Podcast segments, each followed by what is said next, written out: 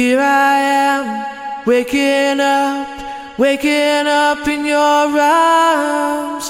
Here I am, asking you, asking you to stay.